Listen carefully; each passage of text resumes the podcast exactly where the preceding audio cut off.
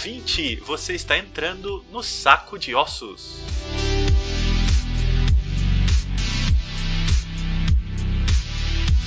Nesse episódio eu converso com a roteirista e diretora Mônica Demis, que lançou em 2016 O Despertar de Lilith, seu primeiro longa-metragem. O filme foi realizado nos Estados Unidos e teve consultoria de ninguém menos que o cineasta David Lynch. Antes de rodar a entrevista, eu quero deixar duas informações importantes aqui para vocês. Uma é que a minha conversa com a Mônica foi gravada no dia 17 de abril de 2020, num período em que a Espanha, onde a Mônica mora, passava por um confinamento total e compulsório para conter a epidemia de coronavírus. Outra é que o áudio da Mônica está com algumas pequenas falhas nos primeiros minutos da conversa, mas rapidamente tudo se normaliza.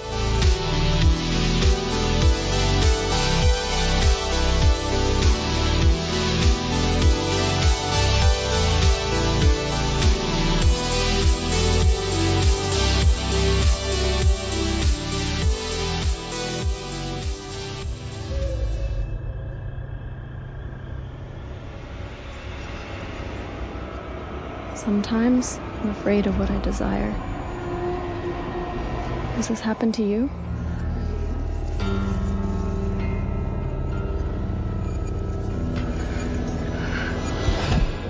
Eu estou aqui com a Mônica Demis, cineasta nascida no Rio de Janeiro e que desde meados dos anos 2000 tem percorrido uma carreira internacional muito interessante fazendo filmes de terror. Em 2016, a Mônica estreou seu primeiro longa-metragem feito nos Estados Unidos, chamado O Despertar de Lilith.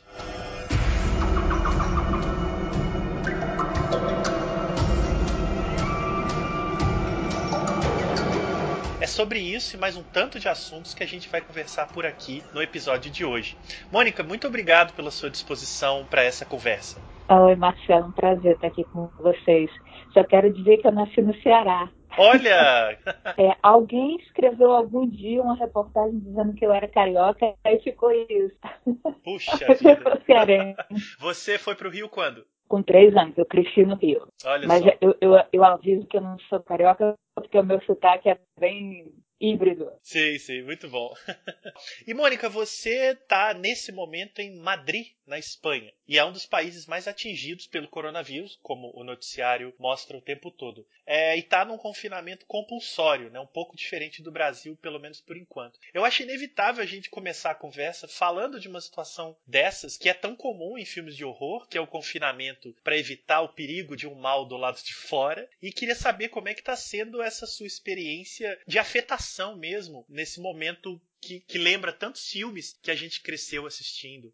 Então, aqui na Espanha, a gente está em estado de alarme, que é como se fosse uma, uma, um estado de sítio, e a única diferença é que você não perde seus direitos fundamentais de certa maneira, né? Porque você não tem o livre direito de ir e vir. A única coisa que a gente é autorizado a fazer é caminhar ao mercado e voltar, ou à farmácia ou um hospital. Então, eu completei essa semana um mês enclausurada. Quer dizer que desde faz um mês eu não vejo o rosto de nenhum amigo, de nenhuma pessoa, porque eu estou sozinha em casa. E quando eu completei esse mês, é curioso o efeito psicológico que isso vai tendo na sua mente, porque depois de um mês trancada, eu comecei a ter uns sonhos que me conectavam com outra vida que eu tive, mas eu, no sentido de minha vida americana, por exemplo, eu comecei a ter muitos sonhos com Fairfield, que foi onde eu rodeio Lilith e que são realidades que vão ficando para trás cada vez que você muda de país, né? Sim, olha só. E, e nesse dia que eu tive esse sonho, eu me lembro que eu desci para a sala e meditei. Todos os dias eu medito duas vezes ao dia. E depois da minha meditação da tarde, eu vi o David Lynch aqui dentro da minha sala. Olha só. Eu já tinha visto ele uma vez, lampejo de visão, com ele me mandando uma mensagem que é Aproveita esse tempo que você está sozinha nessa ilha e cria, porque nunca mais o mundo vai parar para você criar. E aí, a partir daí, eu comecei a ver de uma maneira positiva estar trancada em casa, tentando tirar o melhor lado disso, né? Produzindo. Certamente, é. E você já citou o David Lynch nessa resposta, que era uma das questões, mas a gente já pode ir a ela. Você teve uma aproximação muito interessante com ele no período de realização do seu longa-metragem O Despertar de Lilith. Como é que foi isso? Você chegou a ele ou ele chegou a você primeiro? Então, cara, o, eu me lembro a primeira vez que eu vi um filme do, do Lynch na vida, eu tava eu acho que tinha uns 20 anos, eu estava no São Conrado Fashion Mall, um shopping do Rio de Janeiro, e eu entrei sozinha no cinema. São as melhores experiências quando você entra sozinho no cinema, né? Porque aí te afeta de outra maneira o filme. Entrei sozinha e eu vi o The Lost Highway, A Estrada Perdida. E quando eu saí do cinema, eu me lembro que eu saí assim, pensando, meu Deus, como é que é possível que alguém tenha feito um filme assim? Né? Saí tão impactada, achei tão incrível, tão maravilhoso. Comecei a meditar depois que eu li um livro do David, chamado Catch Big Fish, onde ele fala sobre a criatividade e a meditação. E eu me lembro que quando eu acabei de ler o livro, eu estava morando em Madrid na época. E eu me lembro que eu fechei o livro e eu pensei, nossa, como eu gostaria de ter tido acesso a esse tipo de educação. E era de noite, assim, meu quarto estava cheio de velas. E tem uma, uma janela que dá para o céu, né? Então, vendo a lua e tal. E fiz esse desejo, assim, para o universo, inconsciente até. E aí eu voltei para o Brasil, é, comecei a meditar, praticar meditação transcendental. E algum tempo depois eu fui num almoço de produtores, onde um dos produtores praticava meditação também. Ele me comentou: Mônica, tem um concurso aí que fizeram para o primeiro mestrado do David Lynch no mundo e tal. Eu falei, mestrado do David Lynch? Ele falou, é. E ele me mandou o link, e o link vencia no dia seguinte, assim. E você tinha que mandar um filme, um curta, né? De até cinco minutos, que dificultava bem, né? Porque Sim. Um curta bem pequeno, e mandar seu portfólio. Você ia participar de um concurso e tal. E aí eu, eu falei, porra, cinco minutos, ela foi olhar porque tinha, só tinha um curta, que tinha até assim, um curta de quatro minutos, mas era de animação. E era um curta que eu tinha feito em, quando eu morava na Espanha. E aí eu falei, pô, só tem isso aqui, mas é animação, será que vai servir? Eu nem sabia, né, que os curtas do David Lynch, os primeiros, eram com, com animação também. É, tinha tudo a ver, na verdade. pois é. Aí mandei, mandei o portfólio, passei o dia inteiro na internet fazendo tudo que eles pediam e tal. E aí deixei pra lá, esqueci, né? Fui fazendo as coisas e tal. Aí algumas semanas depois, o telefone de casa toca, aí era dos Estados Unidos e era o, é, o diretor lá do curso dizendo que o meu curso tinha ficado entre os seis melhores e que o Mr. Lynch ia ver, mas você sabe, né? O Mr. Lynch é muito ocupado, então nós não sabemos quando ele vai poder ver. Aí eu, não, tudo bem, não tem problema. Aí eu, bom, então ele vai ver e quando ele der uma resposta a gente avisa você. Eu falei, tá bom. Aí passaram outras semanas, eles me ligaram dizendo que o curso tinha sido premiado, que eles iam me dar um, um prêmio em dinheiro para rodar um projeto lá nos Estados Unidos. Aí eu fui, eu cursei o mestrado dele. Quando acabou, eles me deram o prêmio, assim, mas obviamente o prêmio não chegava o dinheiro para rodar um longa, né? Então a, a, gente fez uma inversão da produtora que a gente tem no, no, Brasil, entrou uma outra coprodução lá dos Estados Unidos, a gente conseguiu um, um budget. E aí eu rodei o roteiro que eu escrevi lá e ao longo do, do processo criativo, né, o David acompanhou é, os problemas que surgiam na escritura do roteiro. Então, ele não só nos fazia com que a gente olhasse mais o lado artístico da gente tentando superar esses projetos, como ele estimulava muito, deixou muitas coisas marcadas, assim, de... Ele é um verdadeiro guru, um mestre guru artístico, assim, nunca vi nada parecido. E no final do curso, quando acabou o mestrado, nós fomos todos para Los Angeles. E olha como a vida dá volta. Tem duas mãos lá em Juárez e uma do lado da outra. E uma vez ele tem essas contas. Então a gente estava lá na mansão dele, sentadinho, e ele lá falando com a gente. E aí eu fiz uma pergunta sobre The Lost Highway, sobre a Estrada Perdida. Eu falei, não, porque aquela cena da Estrada Perdida e tal. Aí ele falou, Mônica, você está dentro do quarto que aparece na Estrada Perdida.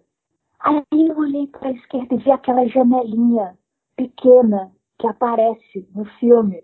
Que é, é, é, assim, todo mundo que viu o filme sabe que janelinha é essa. Sim, porque é uma casa muito peculiar, é. né? Com a É. janelinha muito pequena. Quando eu olhei, eu reconheci. E aí eu me lembrei daquele primeiro dia onde eu tinha visto o filme, naquele shopping, quando eu tinha 20 anos, e saí maravilhada de lá. Foi incrível. Você, nesse processo de trabalhar o Despertar de Lilith, né, que acabou virando o seu filme no roteiro com Lynch, é, você ouviu uma entrevista sua para Stefania Amaral, no podcast feito por elas, em que lá você conta que travou várias vezes na escrita e, a partir de uma provocação do Lynch, você alterou a personagem principal de homem para mulher e resolveu os problemas do roteiro. Eu fiquei muito curioso ouvindo essa entrevista. Qual era o ponto de trava? Se esse momento ficou no filme final que a gente vê, ou se você, na alteração, retirou esse momento que você travava. Você se lembra disso ainda? Claro, claro, nunca mais vou esquecer. Olha, o método de, de escrever roteiro é, que a gente utiliza lá no, no mestrado do Lynch, ele é bem diferente de todas as escolas que eu já tinha tido, todas as escolas onde tinha estado de roteiro, é, e é mais parecido ao método contemporâneo, que é o seguinte, você pode escrever um roteiro, por exemplo, pensando num, numa ideia, né? a ideia é a ambição, e aí, sobre a ambição, você escreve um logline, aí desde esse logline você escreve uma sinopse, desde essa sinopse você escreve tratamento, desde esse tratamento... Eu sempre odiei escrever roteiro assim, porque eu acho que ele mata a, a, a criatividade. Estava escrevendo. Quando eu cheguei lá, foi uma maravilha, porque, de repente, a mente se abre para mil possibilidades, que é o seguinte. Ele fala o seguinte, você escolhe duas cenas ou três, você pensa em duas ou três cenas. E aí me vieram duas cenas na cabeça. É, para quem viu Lilith, a primeira cena que me veio na cabeça é uma mulher que está caminhando numa estrada de noite e ela pede carona, ela entra no carro, eles têm uma conversa, o cara que dá carona para ela e ela, e a certo ponto ele se insinua para ela e você vê que ele vai tentar violá-la. Só que o que ele não espera é que essa mulher seja mais forte do que ele. Essa foi a primeira cena que eu escrevi. Sim. Depois, a segunda cena que eu escrevi é uma cena onde a Lucy, que é a protagonista do filme, ela tá entrando no carro depois de trabalhar no posto de gasolina do pai dela, ela tá sozinha, é de noite, tá frio, ela liga o motor do carro para esquentar o motor, e enquanto ela tá esperando, a gente vê que tem um cara na parte de trás do carro e ele tenta beijar ela, ela resiste, e aí a gente acaba vendo que ela marca o um encontro com ele para encontrar com ele depois. As duas cenas têm uma coisa em comum: o homem é a mesma pessoa. Mas as duas mulheres da cena jamais poderiam ser a mesma pessoa, porque uma você vê que é mais selvagem, mais independente, forte, e a outra se deixa levar por ele na cena. E o terceiro elemento que eu peguei não foi uma terceira cena. Eu sabia desde o princípio que a minha história ia ser a partir de um posto de gasolina, que ia ter um personagem que ele está preso numa vida familiar, da qual ele jamais vai poder escapar apesar dele estar tá sempre vendo carros entrando e saindo e botando gasolina lá no posto. Então eu tinha esses três elementos para armar uma história. Quando eu voltei para a primeira cena que eu criei, eu me perguntei: quem é essa mulher que é mais forte do que esse cara no carro? Quem poderia ser essa mulher? Né, que desse essa surpresa e essa volta nele, uma mulher sedutora, mas que no final fosse mais forte do que ele. E aí eu pensei, bom, essa mulher só pode ser a Lilith. Você foi no mito. É, só podia ser ela, sabe? É, foi, é o contrário, o modo de pensar é oposto. Sim. Não é que você vai desde um, uma é, coisa pré-estabelecida e constrói desde não, você cria a cena, você tá livre e aí depois você se pergunta quem são aqueles personagens, né? Então, quando eu fui falar com o David no começo, eu só tinha a primeira coisa na minha cabeça, que era eu estava no começo do projeto e eu sabia que meu personagem protagonista estava preso num posto de gasolina e que ele ia tentar sair do posto, eh, mas ele não podia sair do posto, ele estava preso numa vida familiar, onde ele, ele era reduzido e onde ele se sentia infeliz. Então a primeira ideia que eu tive foi que esse cara, eu sabia que ia ser uma história de vampiros, né? Porque eu já sabia que a minha outra personagem era a Lilith. E aí eu pensei, pô, será que esse cara é o Jonathan? e ele tá preso no posto de gasolina do pai. E, e, e, eu pensei, vai ser o Jonathan e tal. E aí a minha história sempre parava. Ela nunca conseguia avançar, ela nunca conseguia conectar e chegar a lugar nenhum. E aí eu fui falar com o David e eu falei, olha, a gente tinha uma regra, né, que assim, você nunca pode contar a história que você está construindo para ele. É, mas você sempre pode contar o, o problema. Os sentimentos em torno daquilo também, né? Exatamente. Aí eu falei, David, eu tô com um problema, que é o seguinte, eu comecei a escrever uma história e chega num ponto e essa história para de funcionar, não consigo mais escrever. Aí eu tentei escrever outra história, que não fosse essa, deixei ela de lado e comecei a escrever outra história. Aí eu me dei conta que era a mesma história da primeira, só mudavam os personagens. Aí eu falei, não, Mônica, escreve outra história. Aí eu comecei a escrever uma terceira história. Aí eu me dei conta que a terceira história era a mesma da segunda, que era a mesma da primeira. Aí eu falei, cara, eu tô presa no episódio do Twilight Zone, eu não consigo sair daqui. girando, girando, girando. Aí eu falei, e agora? Aí ele falou assim: calma, Mônica, calma.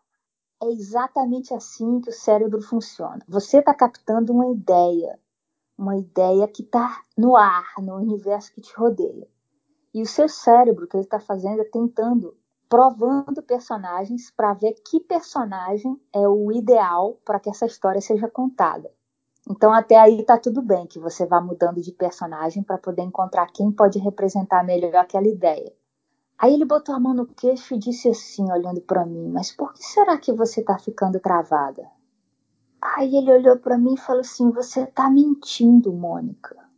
Em algum lugar dentro de você, você está mentindo e é por isso que a sua história não vai para frente.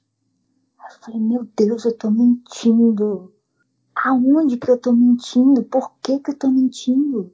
Aí eu fui para casa e fiquei a noite acordada pensando onde é que eu tô mentindo. E aí eu me lembrei do momento exato, quando o sol nasceu, eu acordei, me dei conta que daquele momento que eu tinha decidido que o meu personagem o protagonista ia ser um homem e não ia ser uma mulher, porque assim era um jeito de eu me proteger. E na hora que eu mudei e deixou de ser o Jonathan o protagonista e passou a ser a Lucy, a história fez todo sentido, porque no fundo, no fundo, a história era sobre ser uma mulher no mundo de homens, um mundo onde ela não tinha lugar. E aí, foi, né? E aí a história, a história saiu, a Lilith uhum. fez sentido, tudo fez sentido desde o início, então, desde a concepção original, você já usava os nomes de personagens do Drácula, né, do Bram Stoker. Qual é o papel do livro ou do imaginário do Drácula na sua vida e na sua formação? Você leu o livro há muito tempo ou você conheceu Drácula via filmes? Porque isso é muito presente no seu filme, no nome dos personagens, claro, no mito do vampiro, ainda que a sua história em si não seja nem de longe uma adaptação do Drácula, mas até o posto, né, se chama Helsing, que é uhum. uma referência muito direta. Qual é o papel do Drácula na sua formação, na sua afetividade? Verdade. Eu só vou, vou, fazer, eu vou responder você, mas eu só vou fazer um parênteses. Quando eu fui escrever o roteiro desse filme, na verdade, ele tem sim é, conexões com Drácula na seguinte maneira de, de armar o filme, né? O que eu me perguntei para começar a escrever e unir as cenas e formar a história foi o que teria acontecido com Mina, né? O nome original é Mina, é, ele muda para Lúcia em Nosferatu, né? Mas o que, que teria acontecido com a Mina se ela tivesse casado com Jonathan? Como seria a vida dela? E aí, pegando o que teria acontecido com ela, eu trouxe o vampiro para depois deles estarem casados. E trouxe, eu pensei, qual é o, o lugar mais conservador e vitoriano que pode existir na Terra? E eu pensei, é o Midwest americano, aquela terra gélida onde ninguém fala com ninguém. No filme original, o que, que acontece? O Jonathan vai conhecer o Drácula e ele fica sequestrado num castelo. Só que como eu mudei o meu protagonista para ser uma mulher, o que, que acontece com a Lucy? Ela fica sequestrada dentro do inconsciente dela. Então, na verdade, o roteiro foi todo construído com paralelos na história do Drácula, apesar de ninguém perceber. Mas na hora que eu escrevi, estava tudo isso lá. Sobre o papel do Drácula na minha vida, eu me lembro quando eu era pequena, desde que eu tenho três anos de idade, que a minha avó deixava eu ver todos os filmes que eu queria na sessão coruja. A gente fazia isso escondido dos meus pais. E eu me lembro que de todos esses filmes, a maioria era de terror, o que mais me impressionava eram os de vampiro. Sempre tinha uma protagonista mulher, e o antagonista sempre era o Drácula, né? E eu me lembro que aquelas mulheres não iam mais poder ver a luz do sol, não iam mais ver a família delas, iam acusá-las de ser concubinas do demônio, mas mesmo assim elas iam querer ser mordidas, e aquele momento da mordida, mesmo eu sem saber o que era um orgasmo com três anos de idade, eu entendia que era um momento tão maravilhoso que valia a pena deixar tudo aquilo para trás. Aquilo sempre me impressionou muito.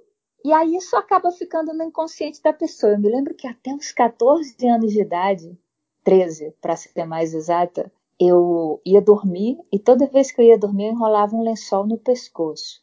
Eu sabia que o vampiro não existia, mas por via das dúvidas eu botava o lençol no pescoço. Evitar qualquer, qualquer ataque. E aos 12, 13 anos eu comecei a ter muita briga com meus pais, idade que a gente começa a, né, a se enfrentar e tal. E aí eu me lembro que uma vez eu fiquei muito chateada e, e entrei no meu quarto para dormir, aí fui fazendo meu ritualzinho de enrolar o lençol no pescoço. Aí de repente eu parei de enrolar e eu pensei assim, não. E comecei a desenrolar o pescoço, tirar o lençol e eu pensei, não, eu prefiro ser mordida e que me tirem dessa vida medíocre. Aí eu fiquei lá esperando com o pescoço exposto. Peguei no sono, dormi ao dia seguinte, não tinha marca nenhuma no meu pescoço. Aí no dia seguinte eu falei, pô, eu vou desenrolar de novo para ver se ele vem, nada, no... nenhuma marca. E aquilo foi sumindo da minha vida. E quando eu voltei lá para os Estados Unidos, né, para fazer esse mestrado, uma das coisas importantes quando a gente foi construir esse, esse roteiro era pensar no que queria escrever, né? Primeiro você pensa que história que eu quero contar. E eu queria contar uma história que tivesse ligada com a minha infância, de alguma maneira que fosse muito raiz para mim. E a coisa mais raiz para mim que podia existir eram esses filmes de vampiro que eu via escondida com a minha avó e que tinham todo esse significado que eu de pequena não conseguia compreender, que era um mistério para mim, mas que eu de adulta pude perfeitamente entender. E ali foi quando entendi que aqueles filmes de vampiro, na verdade, eram, eram talvez os primeiros filmes feministas que eu tivesse vendo na minha vida, né? Porque eram sobre repressão sexual e sobre uma mulher que se enfrentava a tudo para se entregar ao que ela queria e que era completamente diferente das convenções das épocas. E tem algum filme de vampiros que seja uma referência para você, é, o que você se lembra mais, ou que você revê sempre dentro dessa perspectiva? Olha, de pequena eram, eram aqueles dos anos 70 mesmo. Mas tem um filme de vampiro que eu vi com, com 20 anos também, que eu amei e que por coincidência do destino é produzido pelo David Lynch. Se chama Nadja. É um filme em preto e branco, eu não sei se você já viu. Eu vi esse filme umas 69 vezes. Quer dizer, o Lynch planando aí né, no, no imaginário, na, na, sua formação, de alguma maneira. Eu acho que ele tem, tem tudo a ver comigo, esse filme. E o, o Nadia é um, é um filme que eu, que eu amei do Lynch. E tem, tem outros, né? Aquele o Fome de Viver, que é maravilhoso e tal. Mas o, o que realmente o que eu vi 69 vezes foi o Nadia. Muito bom. O David sai no filme. Eu acho que é o primeiro filme que ele sai Olha como só. ator que eu já vi na vida. Ele é um barato. Muito bom, né? Mônica, você fez faculdade de Direito no Rio de Janeiro. Você chegou a terminar o curso? Eu fiz quatro anos e meio de Direito. Ficou faltando meio semestre para acabar. E foi nesse caminho que você enveredou para o cinema, especificamente para o cinema de horror? Foi isso que te tirou da faculdade? Na verdade, sim. Enquanto eu fazia faculdade de Direito, eu já fazia curso de teatro, já fazia curso de fotografia, já fazia curso de roteiro, já fazia tudo aquilo. E aí, aconteceu uma coisa ao longo do caminho que fez eu entender. A minha família é muito conservadora. Mas essa coisa que aconteceu fez eu entender que o mundo não era do jeito que os meus pais tinham me contado, que tinha muito mais coisas no universo a serem descobertas. E aí foi quando eu resolvi mudar e deixar direito e, e fazer o que eu sempre quis fazer, que era escrever histórias e, e dirigir, né? Que sempre foi o meu barato. E onde Madrid, a Espanha, apareceu nesse caminho? Porque você foi fazer um mestrado, né? Então, eu fiz a faculdade de Direito no Rio, depois eu fiz faculdade de Cinema, eu mudei de, de Direito para Cinema. E quando eu acabei, eu vim fazer uma pós-graduação em Madrid, em roteiro. E aí foi assim que eu vim parar aqui em Madrid. Eu tô aqui de volta por outra coisa, né? Eu tô aqui de volta agora porque no, há um ano atrás saíram umas convocatórias para umas becas para roteiristas aqui, que a cidade de Madrid oferecia para 15 roteiristas que eles escolheram pelo mundo, para pessoas que escrevessem uma história onde Madrid era o cenário principal. E eu sempre quis escrever uma história para Madrid, uma cidade que eu amo, uma cidade onde eu estudei, onde eu tive meu primeiro trabalho aqui é, dirigindo, então uma cidade onde eu sempre fui muito bem acolhida. Então eu sempre quis ter essa possibilidade. Aí quando eu vi que saiu esse concurso, eu escrevi um tratamento, mandei e eles me escolheram e por isso que eu estou aqui escrevendo esse projeto, que é um filme de terror também. Esse é o filme de terror que você até comenta também no Feito por Elas, que se passa num reformatório, é isso? Não, esse é Conservatório um... de Música, é, é isso, outro. É esse é um filme que está aí para ser rodado no Brasil, que eu estou esperando aí que as coisas se ajeitem no Ministério de Cultura e que saiam as convocatórias. Então, o que você está fazendo aí é outro projeto. Outro projeto, exatamente, para ser rodado em Madrid. Sim. Tem alguma coisa que você consiga adiantar? Esse aqui, é, ele se passa na Escola de Belas Artes e é sobre uma estudante de belas artes que ela, ela é medíocre até o dia em que ela conhece uma modelo que inspira ela a desenhar de uma maneira mais escura. Só que essa escuridão da obra que ela começa a fazer começa a dominar a vida dela e entrar em todos os aspectos e começa a, a, transformar a maneira dela de ver o mundo e ao mesmo tempo começa a transformar o mundo que rodeia ela também causando pânico, caos e destruição. Imagino como deve ser a imaginação no atual momento que você está vivendo aí também, para trabalhar esse tipo de inquietação.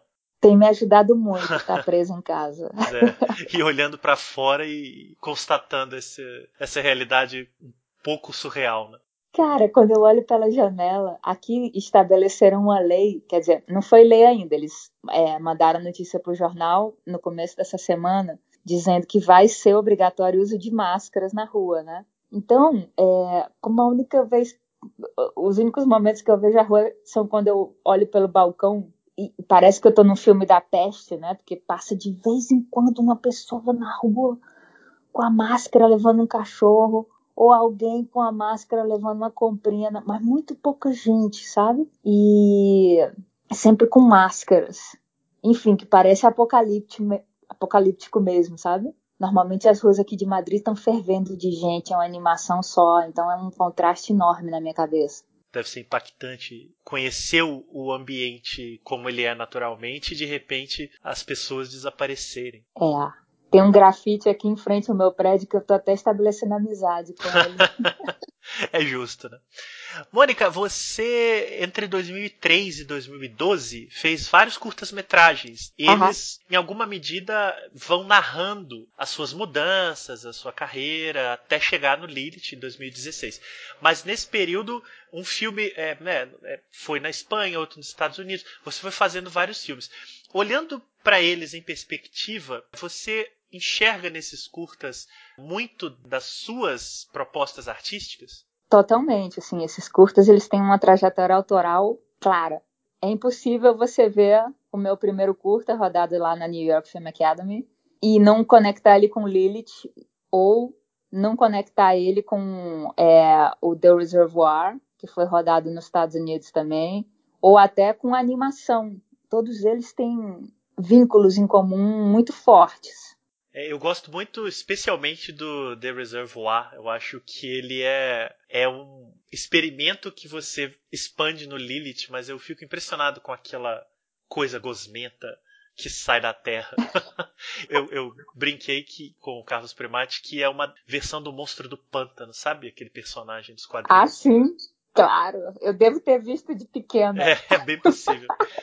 Agora, um dos seus filmes dessa fase é um documentário que é destoa um pouco dos seus filmes de ficção, é, uhum. em que você investiga bruxaria, né?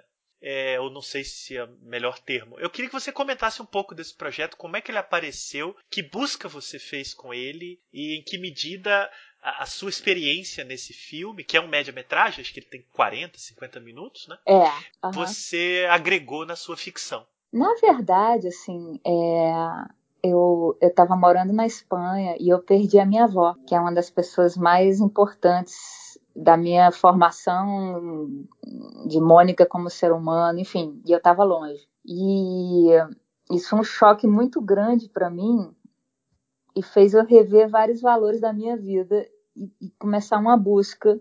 E nessa busca apareceram essas bruxas, né? Esse pessoal ligado à, à magia celta e aí eu resolvi gravar a minha experiência de como é que eu era, como é que era eu entrando naquele mundo mágico das bruxas, um mundo que na verdade é muito xamânico aqui para a Europa, a conexão com os povos celtas antigos pré-históricos, né? E com aqueles rituais xamânicos que eles faziam. E eu acho que é, não a nível visual e não a nível de contar história, mas a nível ideológico e conceitual, aquilo está muito presente em todas as minhas obras, depois das bruxas, e o Lilith incluso. Porque ele tem uma coisa de manter né, o, o, a coisa da, da, das bruxas e desses rituais xamânicos é você trazer para o mundo atual os rituais antigos e as crenças antigas. E nesse sentido, Lilith, né, o que, que pode ser mais antigo do que a primeira esposa de Adão?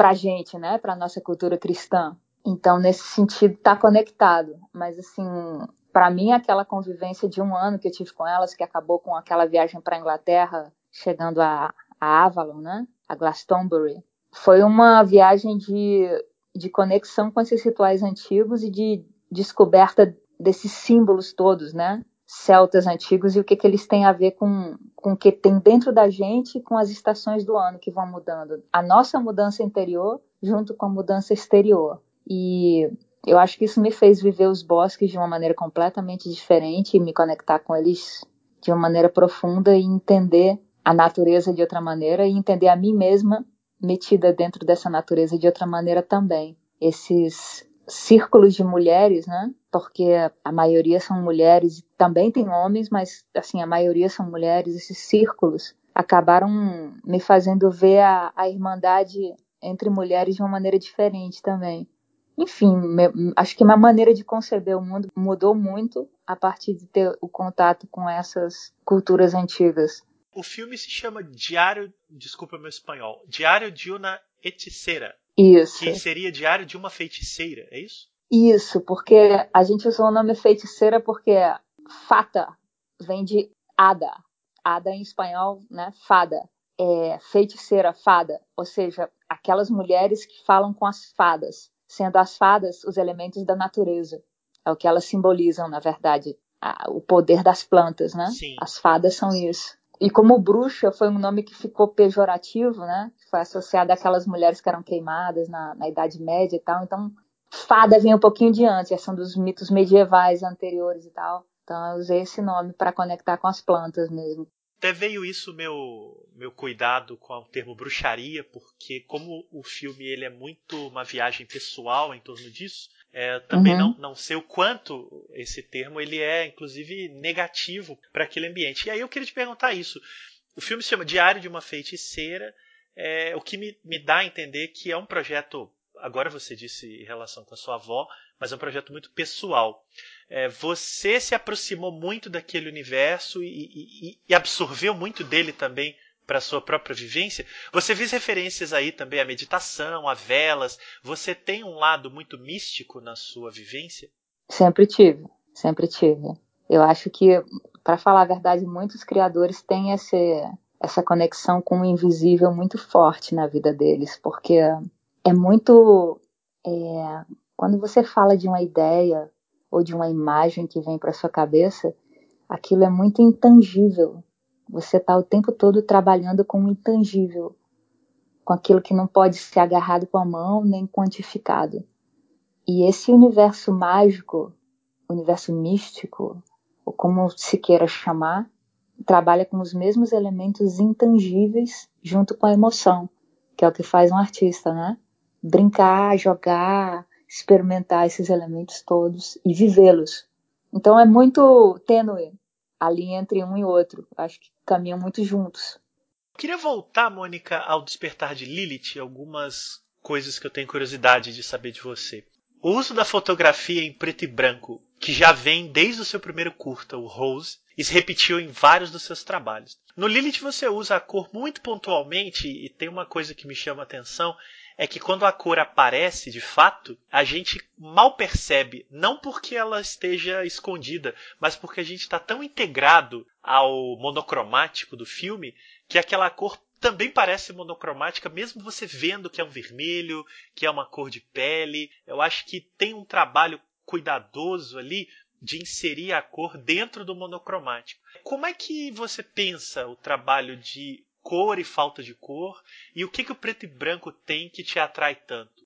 O preto e branco, para mim, é uma declaração de intenção de que você não vai contar uma história real. Porque quando você está no mundo real, o mundo é em cores. Então, como narrador, quando você diz eu vou contar em preto e branco, para mim você já começa a contar dizendo é uma fábula.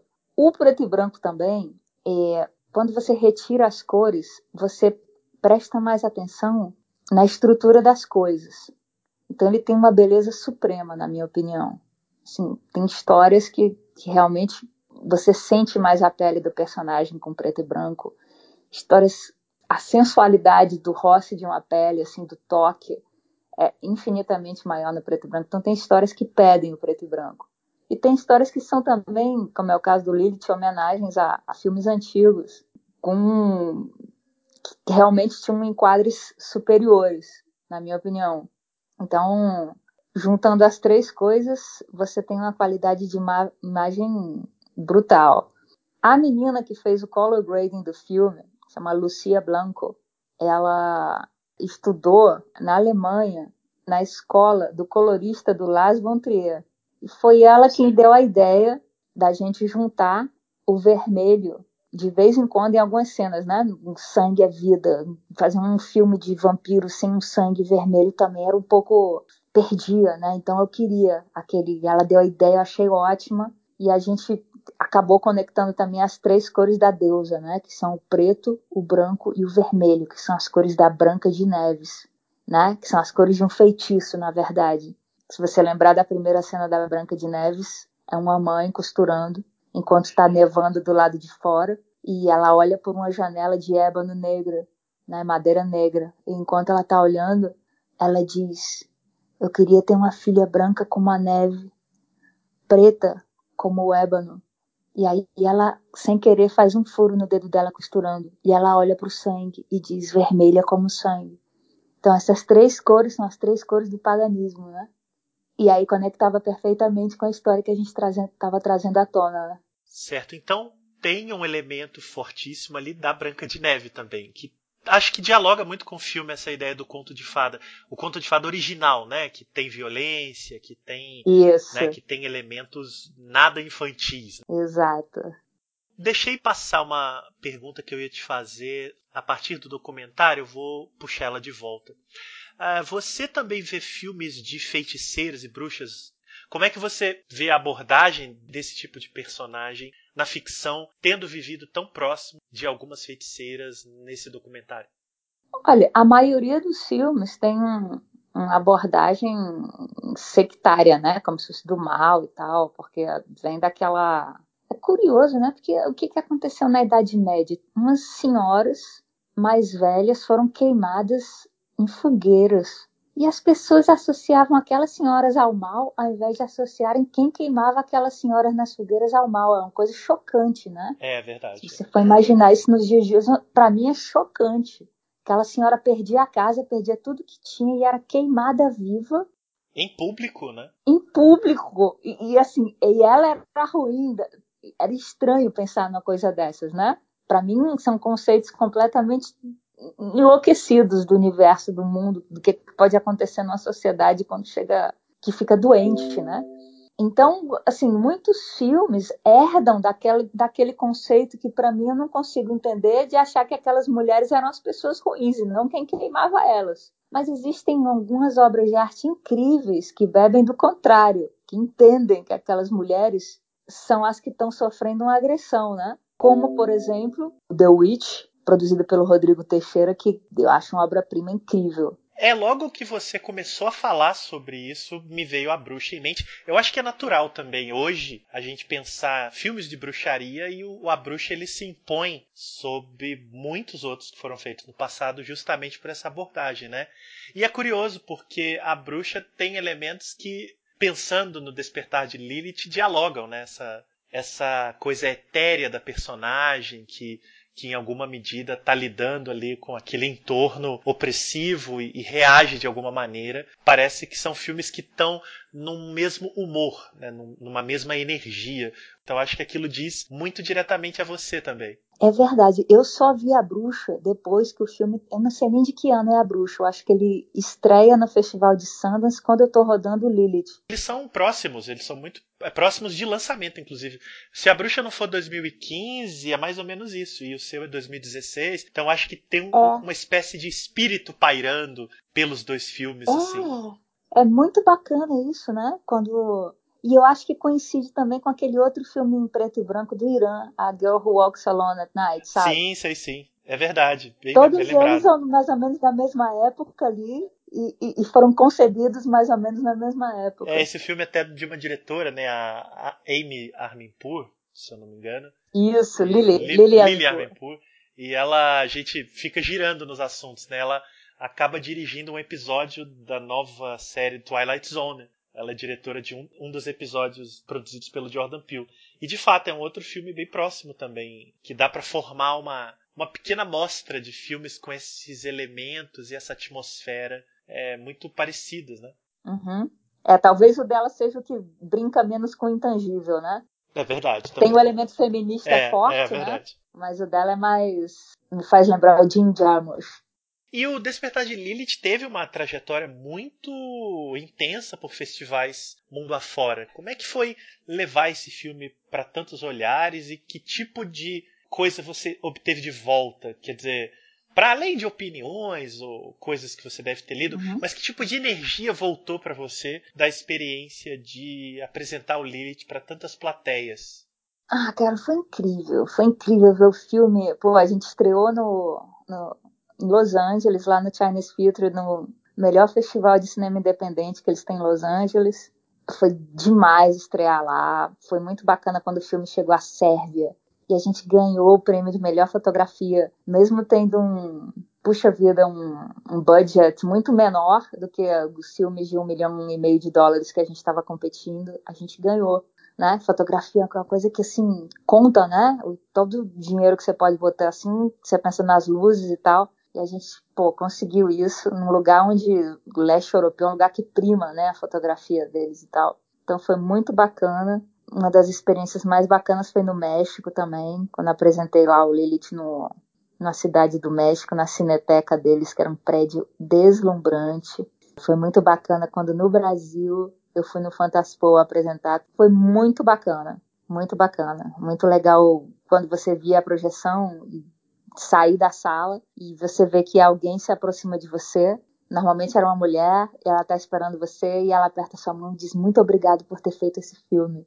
E aí você sente que valeu a pena, né? Porque o cinema, ao contrário do teatro, né, que você tem aquele contato todo com o público o tempo todo, o cinema você faz, mas você nunca vê as pessoas, a não ser nos festivais, porque ele vai para o mundo, né? Ele vai para o cinema, vai para televisão, vai para o link de internet, mas esse contato você só tem no festival. Então foi demais, assim. Cada vez que eu fui, cada festival que eu fui, valeu a pena. E Mônica, você filma no exterior, mas é uma brasileira filmando no exterior, então naturalmente você tende a ser integrada ao cinema brasileiro. Né? Vários textos te citam, as entrevistas e essas coisas todas. Você consegue se relacionar de alguma maneira com a produção feita no Brasil, vendo os filmes ou talvez contatos com, com diretores, diretoras, especialmente do gênero? Ou você criou esse vínculo exterior que te afasta do Brasil. Como é que é a sua relação hoje com o audiovisual no Brasil? Ou se é que existe uma relação, né? Porque pela sua trajetória também seria natural que não houvesse mais,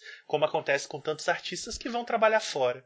Eu queria muito rodar um filme em Ouro Preto. É... eu estou com um contrato assinado com uma produtora daí, mas a gente está esperando que as coisas se regularizem aí no Brasil. Mais parecido que eu acho com o tipo de cinema que eu faço que eu vi no Brasil é um filme antigo do Mário Peixoto chamado Limite. Sim, sim. Um clássico absoluto. Exato. e é um filme um pouco fora do padrão do que se faz também, do que se fazia né, no, no Brasil. Mas um filme extremamente fotográfico. Então, por isso eu acho que é o mais parecido. É, você citou um filme, inclusive, de vanguarda, né? Ele é tido como uma referência na vanguarda. E, de novo, citando uma entrevista sua, né? Pro Feito por Elas, você fala da Maya Deren como uma cineasta de referência, que é também uma realizadora de vanguarda. As vanguardas te atraem artisticamente também? Eu acho que é de uma maneira inconsciente. Eu, eu, eu vejo e eu gosto. Sim, sim. É porque eu acho que eu vejo aquele elemento intangível ali talvez mais que as vanguardas, porque existem vários tipos de vanguardas, né? É o elemento intangível daquelas obras. O intangível, você jogar com o intangível, você fazer uma obra que ela não é A mais B igual a C, que ela te dar margem a você pensar como espectador e você se colocar dentro e ver o filme à sua maneira é uma coisa que me fascina. Fascina como espectador e, e como criador também. Esse, esse, é o jogo, né? Que eu acho que, é, que faz parte da vida, né? Quando você se mete na obra e você faz a sua própria obra com o que você está vendo e você se transforma depois que você viu aquilo. A obra entra dentro de você e você entra dentro da obra. E aí tá perfeito. Os seus próximos projetos, tanto esse do conservatório quanto o que você está escrevendo, estão dentro dessa perspectiva. Você continua nesse caminho de investigar o intangível. Por agora é o que eu escrevo. tem, tem, tem, outro filme esperando também de bruxas, que é para ser rodado na Galícia. Ah, olha só. Uma ficção de bruxas que se chama As Bruxas do Mato. Vamos ver o que, que acontece com tudo isso. Agora com o coronavírus, eu acho que vai dar tudo uma, uma paradinha de uns seis meses, é. mas se Deus quiser, daqui a seis meses tudo volta ao normal e um pouco melhor. É, o, o ano de 2020 ele tá em suspenso absoluto, né? Muita coisa deixa de acontecer, produções, festivais, mas há de passar. Você falou desse projeto que se ambienta num conservatório e me remete ao Suspiria, do Dario Argento que também me remete ao Suspiria, o remake do Luca Guadagnino, que curiosamente, só porque a gente está falando disso, também me remete ao Lilith. E eu ia te perguntar isso, se você viu e gosta. Tem gente que vai me matar, mas eu adoro o remake do Suspiria. Vai matar nós dois. você também, Gosto ótimo. muito, gosto muito. Eu acho que o Luca teve a esperteza de não fazer um filme parecido com o do Dar Argento. Ele fez o dele e o dele é um filme incrível. O do Dar Argento é uma obra-prima, mas o filme do Luca Guadagnino eu também acho incrível. E eu acho que tem muito a ver com as suas inquietações, não? Cara, eu acho o do Luca muito melhor. Olha só. É a primeira vez na vida que eu vi um remake que eu gostei mais do original. Mas é porque eu fiquei revoltada com o filme do Argento. tem, tem um lado ideológico ali que me causa revolta. E quando eu vi o remake, eu vi que o Luca tirou o lado que eu odiava do filme. Olha só. Ele simplesmente aboliu aquilo e transformou, e transformou o filme num filme verdadeiro de mulheres. Um filme de luta de poder entre bruxas incrível. No caso do filme do Argento, isso te incomodava?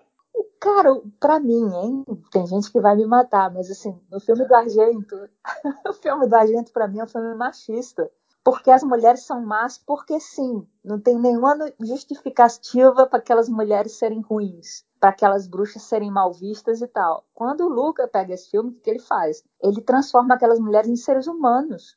E aí você vê que existe um, um, conservatório de dança onde aquelas mulheres estão lutando pelo poder e aí tudo faz sentido, né? Para mim, para mim, eu não posso falar mais, vou fazer spoiler do filme, mas assim, para mim é um filmaço. O Despertar de Lilith está disponível no Amazon Prime americano, mas não está mais no brasileiro. Eu não sei se você sabe. Eu sei, eu, é, aconteceu isso umas duas semanas atrás, eu acho três, né? E vou escrever para o distribuidor para ver por que, que parou no Brasil. Ele está nos Estados Unidos, está no Canadá, está no norte da Europa inteiro, está na África e estava no Brasil, mas tiraram, não sei porquê. Eu tenho que falar com, com o distribuidor.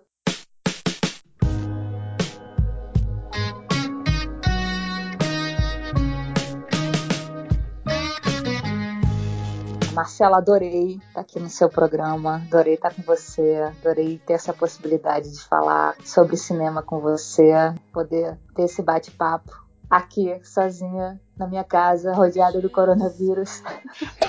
Tomara que não rodeada. Cara, tem umas estimativas que dizem que 30% de Madrid já está infectado. Minha nossa. É, bom, a gente torce para você estar nos 70%. Mas olha, te agradeço muito. Obrigado mesmo pela conversa. Eu acho que foi muito interessante conhecer um pouco mais do seu processo de trabalho, do seu processo criativo. Mas eu desejo muita sorte aí nos próximos projetos. Que esse coronavírus passe logo para que os filmes saiam. Obrigada, Marcelo. Você é um amor. Muito obrigada. Bem sei como deixamos estender nossa desilusão. Não deveria ter vivido tanto tempo assim. Sem o teu amor, olha pra mim. sou mais um menino que você. Aqui no encerramento você está ouvindo a canção O Tempo, na voz da Bárbara Eugênia. No filme O Despertar de Lilith, a Bárbara interpreta justamente a personagem do título.